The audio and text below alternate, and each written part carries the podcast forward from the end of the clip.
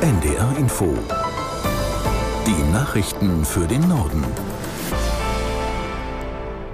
Um 18 Uhr mit Petra Mittermeier. Bundesgesundheitsminister Lauterbach will das Honorarsystem für Arztpraxen grundlegend reformieren. Nach einem Treffen mit Vertretern der niedergelassenen Ärzte kündigte er unter anderem an, dass Praxen künftig pro Patient eine Jahrespauschale bekommen sollen. Bislang gab es eine Quartalspauschale, was in vielen Fällen dazu führte, dass Patienten einmal pro Quartal einbestellt wurden, ohne dass es medizinisch notwendig war. Das wird für die Patienten eine deutliche Verbesserung bringen, denn man wird dann nicht einbestellt, zum Beispiel, um ein Rezept einzulösen oder damit eine Arbeitsunfähigkeitsbescheinigung kommt, sondern das kann dann alles telefonisch gemacht werden. Das heißt, wir werden sehr viel weniger Patienten in Hausarztpraxen sehen. Dann kann die Praxis sich auf die Patientinnen und Patienten konzentrieren, die medizinisch auch versorgt werden können. Bundesgesundheitsminister Lauterbach von der SPD. Selbst wenn der geplante Lokführerstreik der Gewerkschaft GDL gerichtlich gekippt wird, müssen sich Bahnreisende morgen auf jeden Fall auf weitreichende Einschränkungen im Fern- und Regionalverkehr einstellen. Laut Deutscher Bahn gilt der Notfahrplan auch bei Streikabsage. Der Konzern habe sich auf den drohenden Ausstand vorbereitet und der eingeschränkte Fahrplan sei bereits in allen Auskunftsmedien eingepflegt. Erst am Donnerstag wäre dann wieder mit dem gewohnten Bahnverkehr zu rechnen.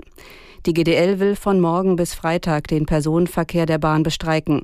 Dagegen hat der Konzern eine einstweilige Verfügung eingereicht. Ein Gericht entscheidet demnächst darüber. Für die insolvente Warenhauskette Galeria Karstadt Kaufhof soll innerhalb von maximal acht Monaten ein neuer Käufer gefunden werden. Das kündigte der vorläufige Insolvenzverwalter Denkhaus an. Aus Essen Denise Friese. Die Kette soll nicht zerschlagen, sondern als Ganzes fortgeführt werden. Interessenten gebe es schon, sagte er in der Essener Unternehmenszentrale, wo er mit seinem Team und gemeinsam mit dem Galeria Management an der Sanierung arbeitet. Die Kaufhäuser bleiben geöffnet und auch das Online-Geschäft laufe weiter. Die etwa 15.000 Beschäftigten bekommen zunächst drei Monate Insolvenzgeld, das von der Agentur für Arbeit gezahlt wird. Spätestens im Sommer soll dann feststehen, wie es mit den 92 Galeria-Filialen weitergeht.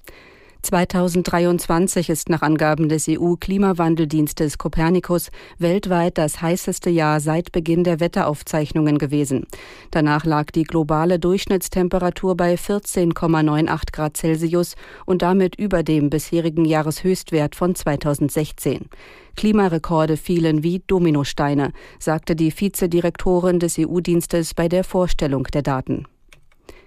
In der Ukraine haben laut der Regierung Zehntausende Menschen derzeit keinen Strom. In der Region Kharkiv ist nach Militärangaben die Energieinfrastruktur infolge russischer Angriffe beschädigt. In anderen Regionen fiel der Strom wegen Eiseskälte aus. Aus Kiew Andrea Bär. Vor allem in den Regionen Dnipropetrovsk, Odessa, Mikolajew, Cherson und Kirow-Wochrad seien wegen Kälte und einem starken Wind Leitungen eingefroren. Fast 300 Notfallteams seien unterwegs, um die Schäden zu reparieren. In der Ukraine herrschen zurzeit teilweise Temperaturen bis zu minus 15 Grad und kälter. Es gäbe nicht zu wenig Strom im Netz, betonte das Energieministerium. Das Energieunternehmen Ukra-Energo rief dennoch zum Stromsparen auf. Am Dienstagmorgen sei so viel Strom verbraucht worden wie bisher noch nie in der laufenden Heizperiode. In Frankreich ist der bisherige Bildungsminister Attal zum Regierungschef ernannt worden. Der 34-Jährige stellte am Nachmittag sein Regierungsprogramm vor. Aus Paris Stefanie Markert. Er wolle Frankreichs Potenzial befreien, Mittelstand und Unternehmer fördern, Europa stärken und als nun ehemaliger Bildungsminister vor allem die Schule.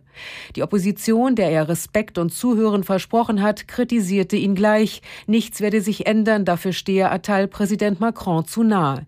Der wahre Machtwechsel beginne mit den Europawahlen im Juni, schrieb RN-Fraktionschefin Marine Le Pen auf Ex. Und die Linksaußenpartei LFI kündigte im Fernsehen bereits an, bitte Attal im Parlament nicht um das Vertrauen, werde man gegen die neue Regierung einen Misstrauensantrag stellen. Und das waren die Nachrichten.